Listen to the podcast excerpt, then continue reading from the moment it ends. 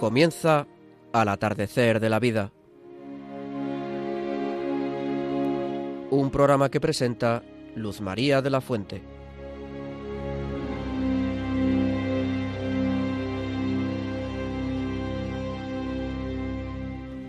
Queridos amigos mayores, en este día 27 de junio del año 2020 nos reunimos con vosotros con el deseo de pasar un rato agradable, pero sobre todo un rato en honor de la Santísima Virgen, a quien le ofrecemos nuestro programa de hoy y le pedimos que nos proteja y nos ayude a todos, que falta nos hace, en estas difíciles circunstancias que nos han tocado vivir. Estamos seguros de que la Virgen, como madre, proveerá. Me acompañan María Antonia Colado. Buenas tardes, María Antonia. Pilar Díaz Azumendi, buenas tardes Pilar, y Luis Plaza Vicente. ¿Qué tal, Luis? Y como técnico improvisado, debido a las circunstancias, contamos con Pablo Carrallo. Buenas tardes, Pablo.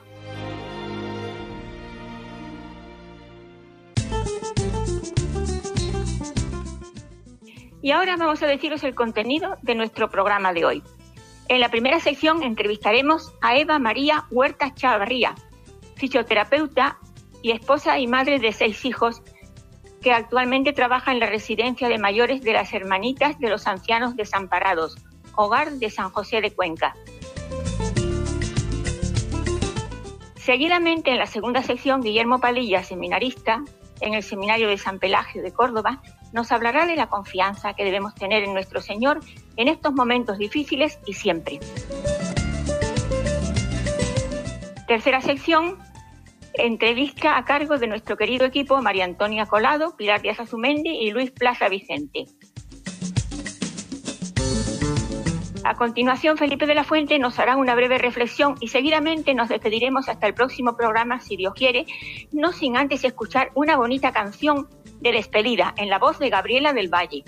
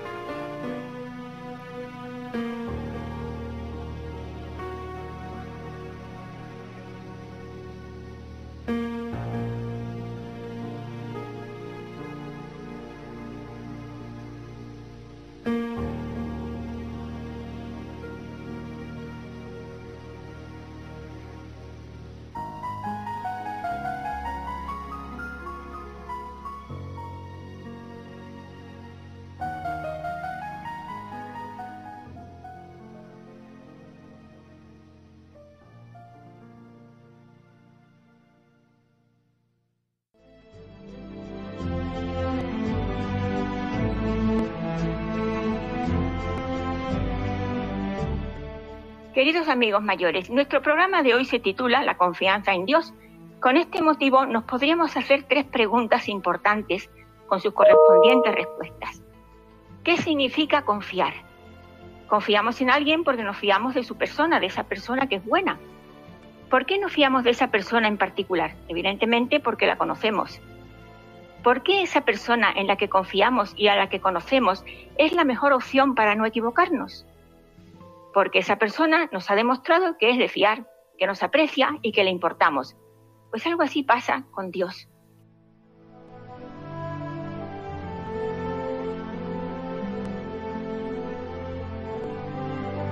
La confianza en Dios es un regalo divino que el Señor quiere regalarnos, contando con nuestra libertad. Nos lo recuerda el Salmo 26 cuando afirma, El Señor es mi luz y mi salvación, el Señor es la defensa de mi vida, ¿A quién temeré? ¿Quién me hará temblar? También por medio de la virtud cardinal de la fortaleza, el Señor nos hace fuertes, capaces de confiar en Él todos los días de nuestra vida si ponemos nuestro granito de arena, colaborando con Él, aceptando su voluntad en las duras y en las maduras, como se suele decir. Ánimo, queridos amigos mayores, la vida es bella porque confiamos en Dios y en nuestra Madre la Virgen María. Y la confianza en Dios es el fruto más precioso de la oración y del amor a nuestro Señor.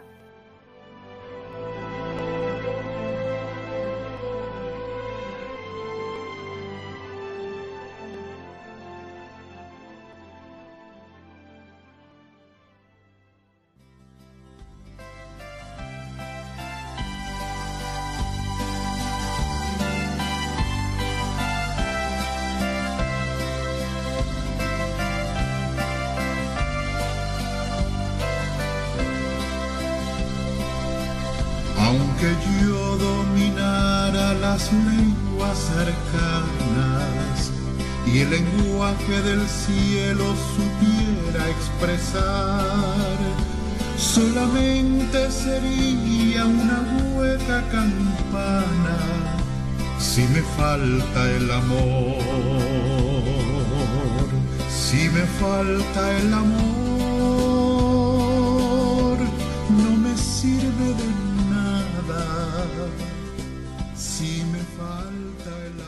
Vamos a entrevistar ahora a Eva María Huerta Chavarría. Tiene 48 años, es casada, madre de seis hijos, Pablo de 22 años, David 19, Laura 18, Lucía 15, José Luis 12 y Clara María 10.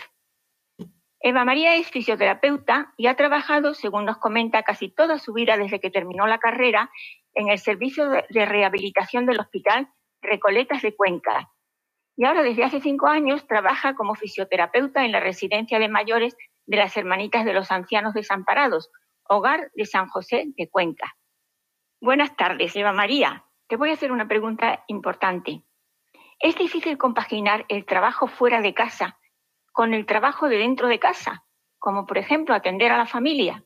Bueno, difícil, difícil, poco lo es.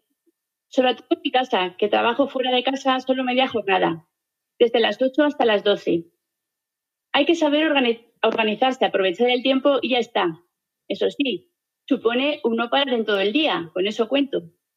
Lo que pasa es que no creo que debamos descuidar ni minorizar el trabajo en casa, sobre todo relacionado con la educación de los hijos, con sacar tiempo para estar con ellos, para conocerles a cada uno, y esto es lo que debe priorizar, según mi opinión, todo lo demás.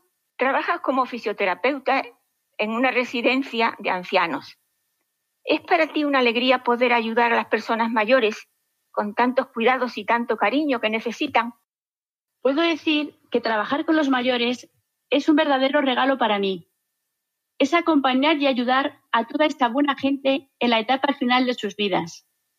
Es aprender muchísimo de ellos cada día. Me ayuda a ver, por ejemplo, el enorme esfuerzo que les supone en muchos casos el simplemente caminar, el hablar, el comer, porque apenas pueden. Y sin embargo, la mayoría pone todo su empeño para poder llevar a cabo estas tareas que a nosotros no nos supone ninguna dificultad, pero que para ellos es mucho sacrificio. Y aún así, no se rinden y lo intentan hasta el final. Son un verdadero ejemplo para mí. Aprendo también, porque lo veo cada día, cómo nos quieren. Cuánto amor hay en esos corazones ya tan mayores, tan agotados en algunos casos, pero tan grandes y tan jóvenes para amar todavía. Y cómo agradecen los pequeños servicios que les prestamos. Con cuánto amor hablan de sus hijos, de sus nietos. Ellos siguen siendo el motor de sus vidas.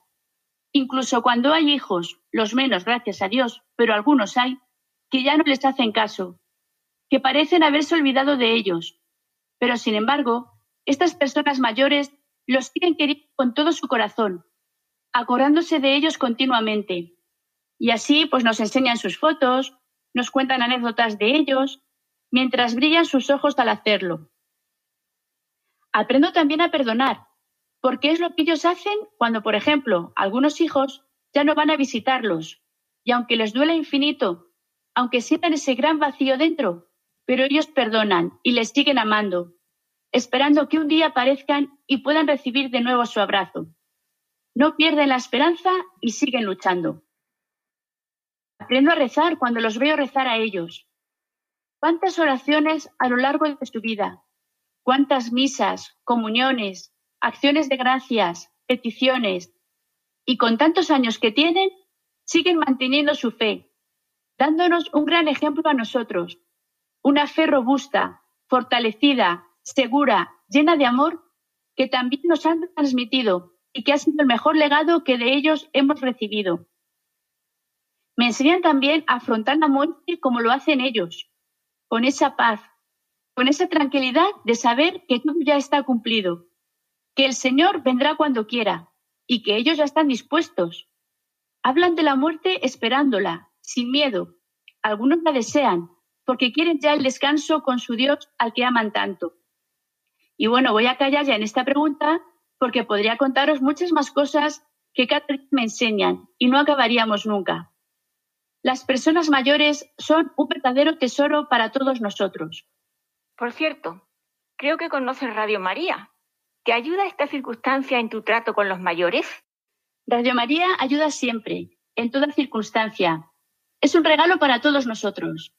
Es una radio muy querida para mí, pues me acompaña en muchos momentos de mi día. También en el trabajo. Es la radio que suena en el gimnasio de la residencia. Los residentes también la conocen. Muchos de ellos la escuchan en sus habitaciones. Es una gran y buena compañía para todos, que nos ayuda a vivir la presencia de Dios en cada momento. Una forma también de aprovechar mejor el tiempo, porque hagas lo que hagas, estés cocinando, estés limpiando, Puedes hacerlo en sintonía con la Virgen y con Jesús. Y esto es una cosa muy buena. Ser cuidador requiere, además de unos conocimientos, mucho amor a Dios y al prójimo. Es como una especie de apostolado. Por supuesto que sí. Todo momento en nuestra vida debe ser momento de apostolado. Y trabajar en una residencia de mayores también lo es. Son personas muy mayores, que les queda poco tiempo de vida, y ayudarles en esa etapa acercándolos a Jesús, invitándoles a rezar, a confesar, tiene trascendencia de eternidad, casi inmediata, podríamos decir. Y no importa lo que hayan hecho en la vida, si se confiesan, si rezan, van a ir derechitos al cielo, a descansar, que ya lo merecen. Algunos llegan a la residencia y cuando hablas con ellos, sacas el tema y te cuentan que llevan sin confesar muchísimo tiempo. Y entonces, pues les animas y le ayudas a hacerlo y se confiesan. Es una alegría tan grande que no la puedo explicar con palabras, porque ves a ese Jesús tan bueno que les estaba esperando, deseando perdonarles. Y digo yo, que cuando lleguen al cielo, pues que se acordarán un poco de las personas que les hemos ayudado. Y esto es una ventaja muy grande para mí, el tener tantas abuelitas y abuelitos en el cielo rezando por mí. Así se lo pido siempre, cuando se nos está muriendo alguno de ellos, me gusta acercarme a su cama y decirle al oído que cuando llegue al cielo rece por mí, por mis hijos, por mi familia. Y estoy segura que así lo harán. Vamos muy justos de tiempo, pero por favor, cuéntanos algo de la capilla de adoración perpetua que tenéis en Cuenca y de los turnos que organizáis para acompañar al Señor, porque es muy impresionante. La capilla de adoración es lo más grande que tenemos en Cuenca. Es una capilla donde el Santísimo siempre está expuesto, las 24 horas del día, los 7 días de la semana, los 12 meses del año. Siempre hay al menos una persona rezando, amando, dejándose amar, intercediendo por todos. Cada uno de los adoradores tenemos nuestra hora, siempre la misma, y es la hora de la semana que estás deseando que llegue, la que más disfrutas, la que más aprovechas de toda la semana es un auténtico regalo. Les animo a todos a buscar una capilla de adoración cerca de sus casas y así poder disfrutar de ese Dios que nos espera a todos, prisionero en el Santísimo Sacramento por amor a cada uno. Si pudieran ser adoradores, sería lo más grande que harán con sus vidas. Solo una cosa más importante y que me acabo de acordar, aunque no se ha mencionado aquí. ¿Es verdad que en vuestra casa todos sois músicos y que cada uno tiene su instrumento? Así es, todos son músicos menos yo. Mi marido es profesor de música en el conservatorio y por ello todos han cursado música. Los niños tocan desde el mayor al menor piano, trompa, violines, trombón de balas y clarinete. Así que, como ven, tenemos una pequeña orquesta en casa, que además lo hace muy bien. Disfruto mucho cuando tocan juntos. De vez en cuando mi marido les compone alguna cosita para que toquen todos. Y es una delicia el poder escucharles. También cantan todos muy bien. Es bonito, porque ellos también lo disfrutan mucho y les gusta mucho tocar y cantar juntos. Así que doy gracias a Dios también por esos talentos musicales que he puesto en todos ellos y le pido que lo sepan aprovechar para su mayor gloria. Eh, muchísimas gracias, Eva María, por este rato tan precioso y pido al Señor que Él siga bendiciéndoos como familia y en todas las situaciones.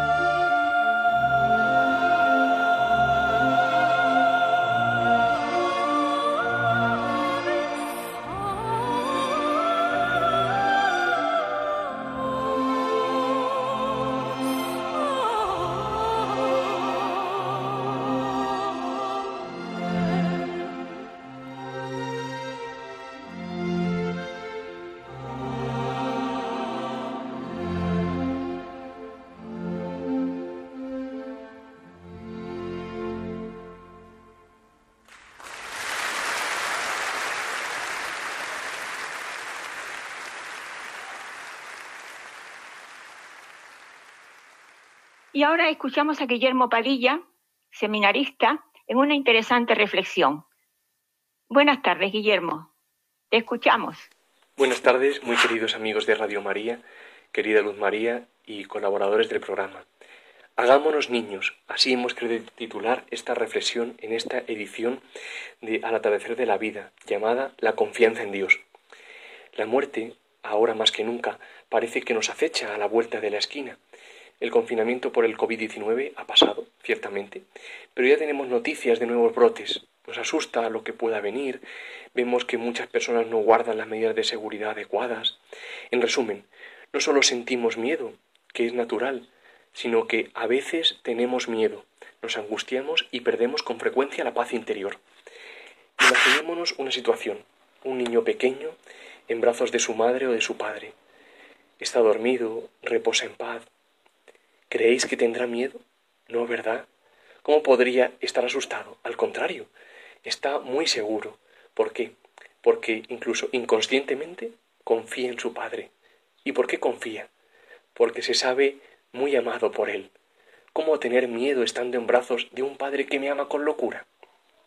Pues precisamente porque a veces olvidamos todo esto, vivimos con cierto temor, sin confianza, incluso en esta situación quizás tan delicada en la que estamos pasando actualmente. Bien, veámoslo en unos breves puntos. Primero, tenemos miedo porque olvidamos que Dios es nuestro Padre del cielo. Pero no es un Padre lejano que se haya olvidado de nosotros, no. Por el bautismo, la Santísima Trinidad habita en nuestra alma como en un santuario. Es decir, Dios está en nosotros cual Padre amante en la casa de su Hijo. Dice Jesús en el Evangelio de San Juan, Si alguno me ama, mi Padre lo amará, y vendremos a Él y haremos morada en Él. Y no cuida de nosotros de una manera superficial, sino que su divina providencia está pendiente de todos los detalles de nuestra vida, pues hasta los cabellos de nuestra cabeza los tiene contados. Segundo, olvidamos que Dios, nuestro Padre del cielo, es amor, y como todo lo que es de Dios es infinito, podemos afirmar que Dios es amor infinito. Por tanto, Dios me ama con un amor tan grande que no hay palabras para expresarlo, y me ama gratuitamente, solo porque soy obra suya. Y para impedir que dudes o que yo dude de este amor, no solo lo ha dejado escrito en todo lo creado, ese cielo azul, esa estrella que brilla o esa flor que perfuma, sino que lo ha firmado con su sangre, con su sudor y con sus lágrimas, en el pesebre de Belén, en Nazaret y en el Calvario. Más aún, amigos, su amor por ti ha llegado hasta la locura más grande posible. ¿Cuándo? Cuando se ha querido quedar por y para ti en todos los agrarios del mundo, en lo que parece, pero no es, un simple y pobre trozo de pan. Tercero, tenemos miedo porque olvidamos nuestra meta. Nuestra meta, queridos amigos, es el cielo, y el cielo es vivir eternamente en el seno de amor de la Santísima Trinidad. Ese es el gran deseo de Dios. Deseémoslo nosotros también, con todo nuestro corazón, y esperémoslo todo de Dios. Confiemos en Él, que lo mejor aún está por venir. Y terminemos con un propósito. Aunque tengamos ya una edad, quizás setenta, ochenta o quién sabe, quizás alguno más, nunca es tarde para que nos hagamos niños, sí, hagámonos niños ante Dios. Mostrémosle a Él que somos muy pequeños, porque nada podemos por nosotros mismos. Mostrémosle que somos pobres, porque porque nada tenemos para merecer el cielo. Y Él, que es el Padre amorosísimo y misericordioso, se inclinará, nos tomará en sus brazos y nos llevará a vivir junto a su corazón. Y ahí, ¿qué podremos temer? Muchas gracias amigos, que Dios os bendiga. Muchísimas gracias, Guillermo Padilla, por este rato tan agradable y tan interesante que acabamos de pasar, oyendo tu reflexión.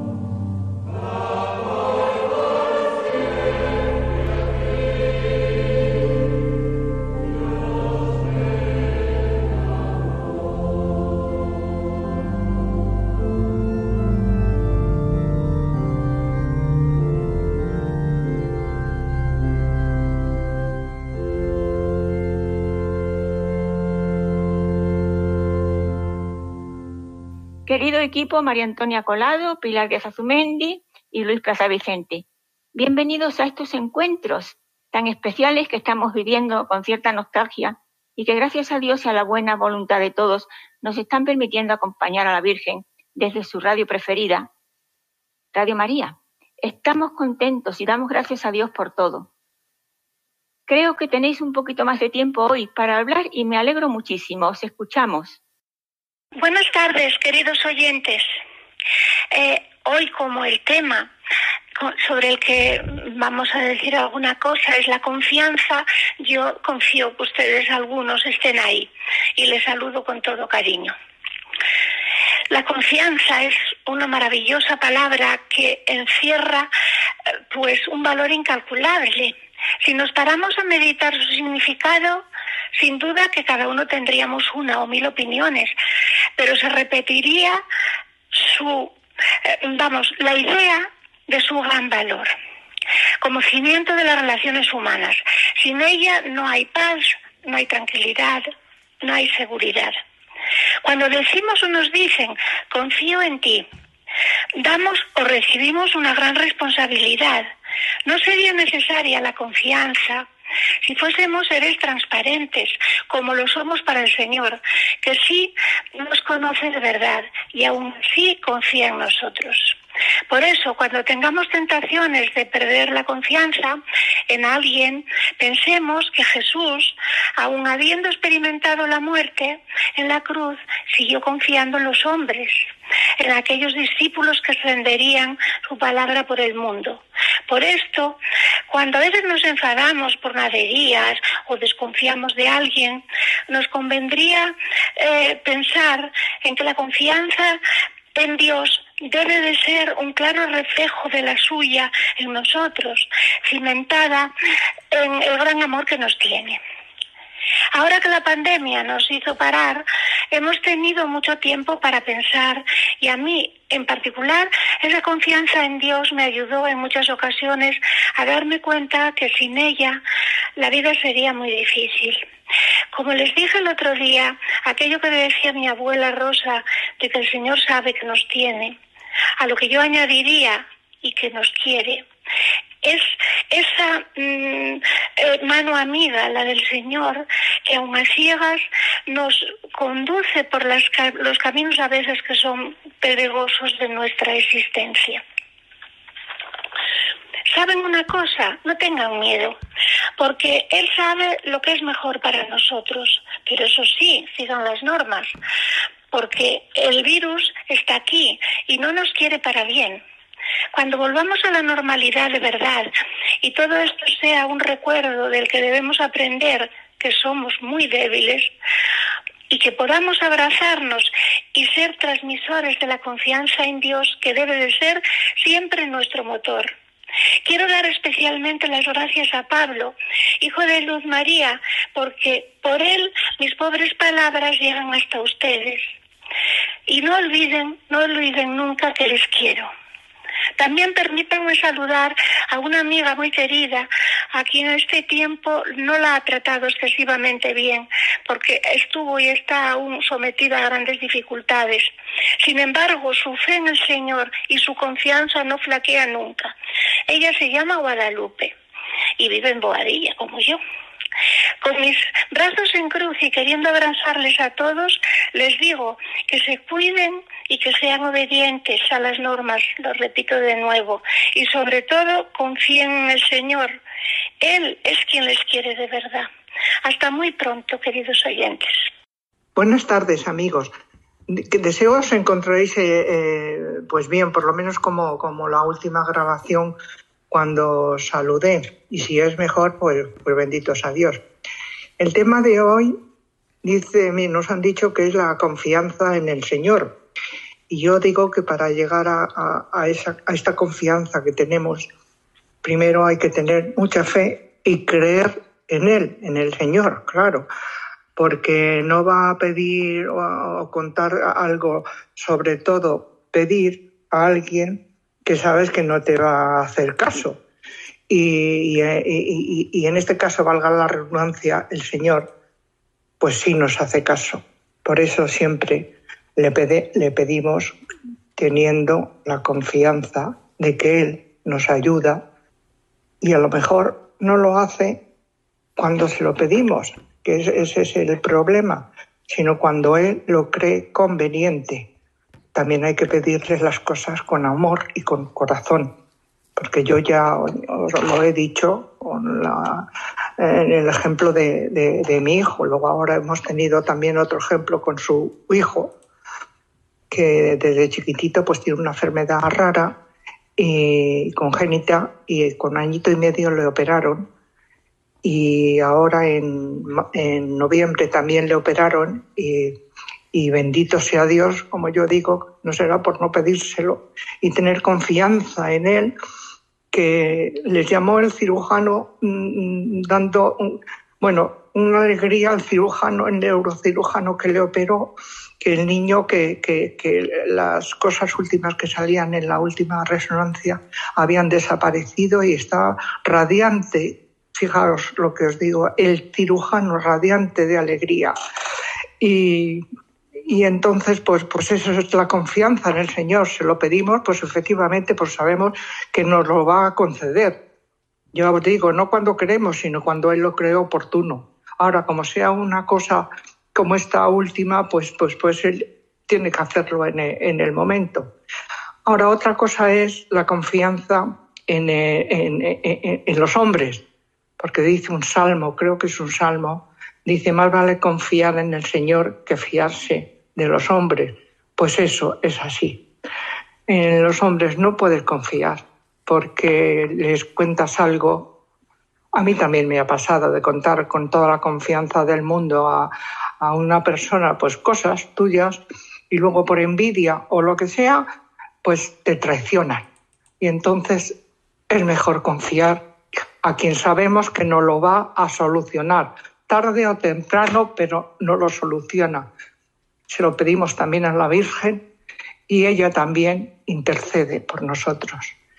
¿Y qué más queréis que os diga? Pues, pues nada, que tenemos que seguir confiando en Él porque es, es lo único verdadero que tenemos. Y, y, nada más. Bueno, queridos amigos, espero que, que os sigamos mmm, contando cosas así para que os sirvan de, de, ejemplo también, creo yo. Y deseo que, que, estéis bien hasta la próxima grabación. Exacto y un abrazo muy fuerte a todos. Buenas tardes, queridos amigos. Nos dice Luz María que hablemos de la confianza en Dios. Pues muy bien, eh, la confianza en Dios eh, es un acto de fe y de amor. Y el padre de la fe nos lo demostró, que el padre de la fe sabéis que es Abraham.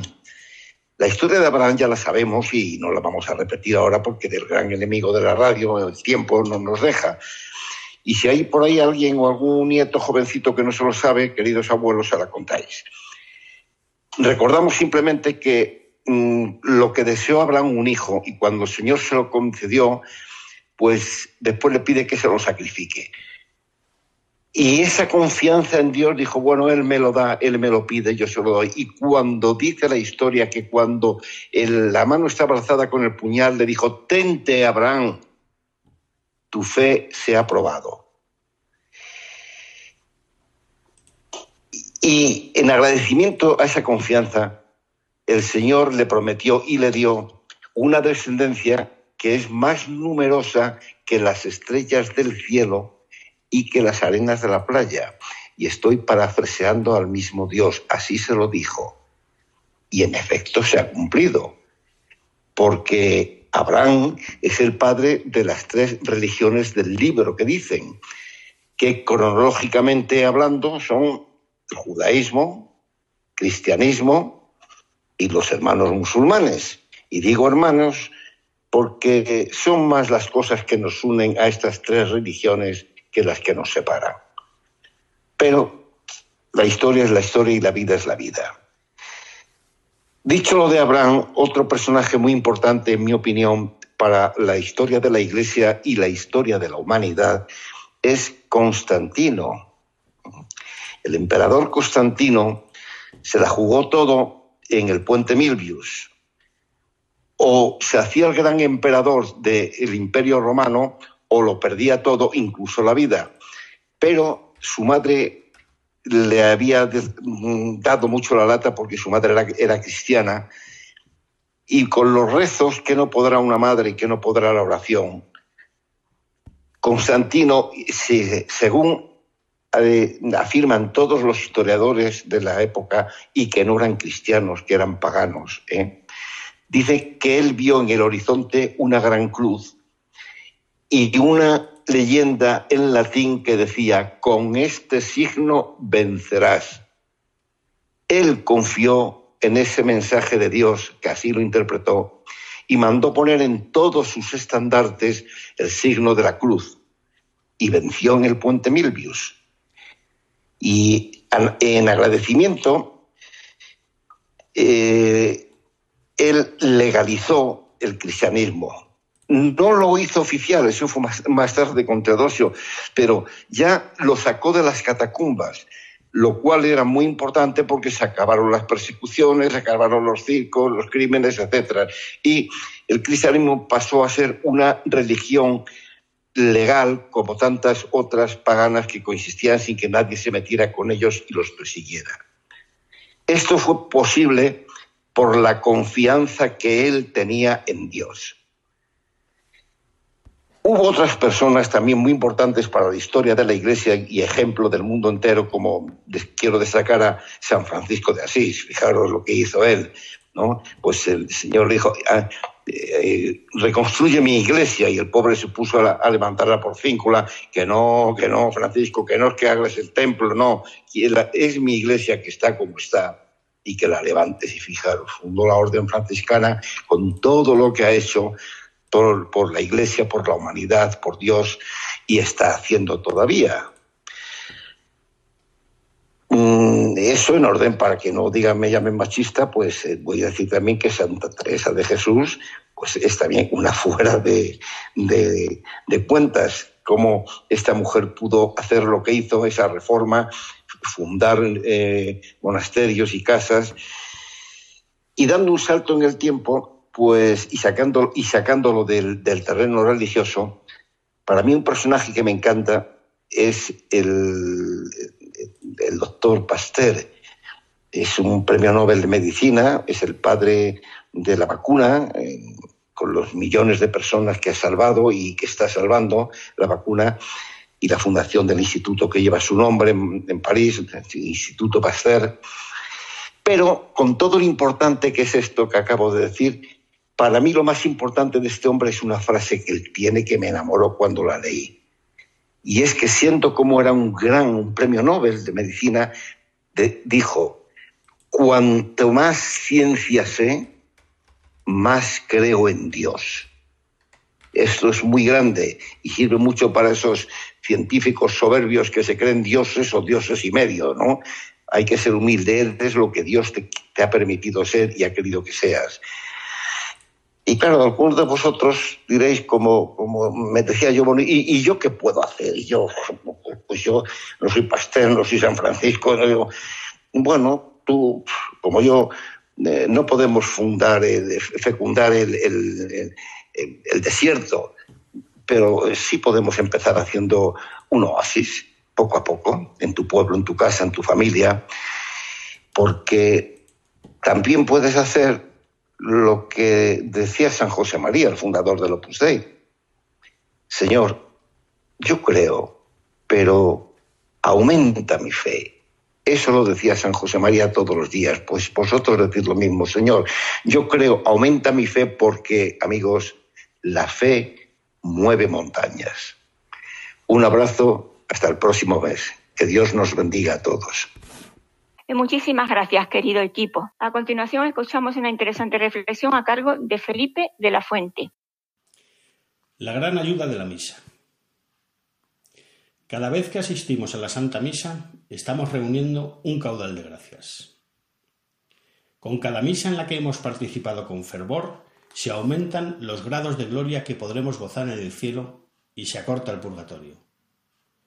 Con una misa y con todas las que en la tierra estuvimos atentos y con gran devoción, podemos disminuir las penas temporales del purgatorio. La Santa Misa, bien vivida, suple negligencias y omisiones. La Santa Misa es el mayor homenaje a la humanidad santísima de nuestro Señor, Jesús, que siempre es buen pagador. No olvida aquellos instantes en que nuestro corazón estuvo junto al suyo, momentos en los que le adoramos con todo nuestro ser y le agradecimos su cercanía.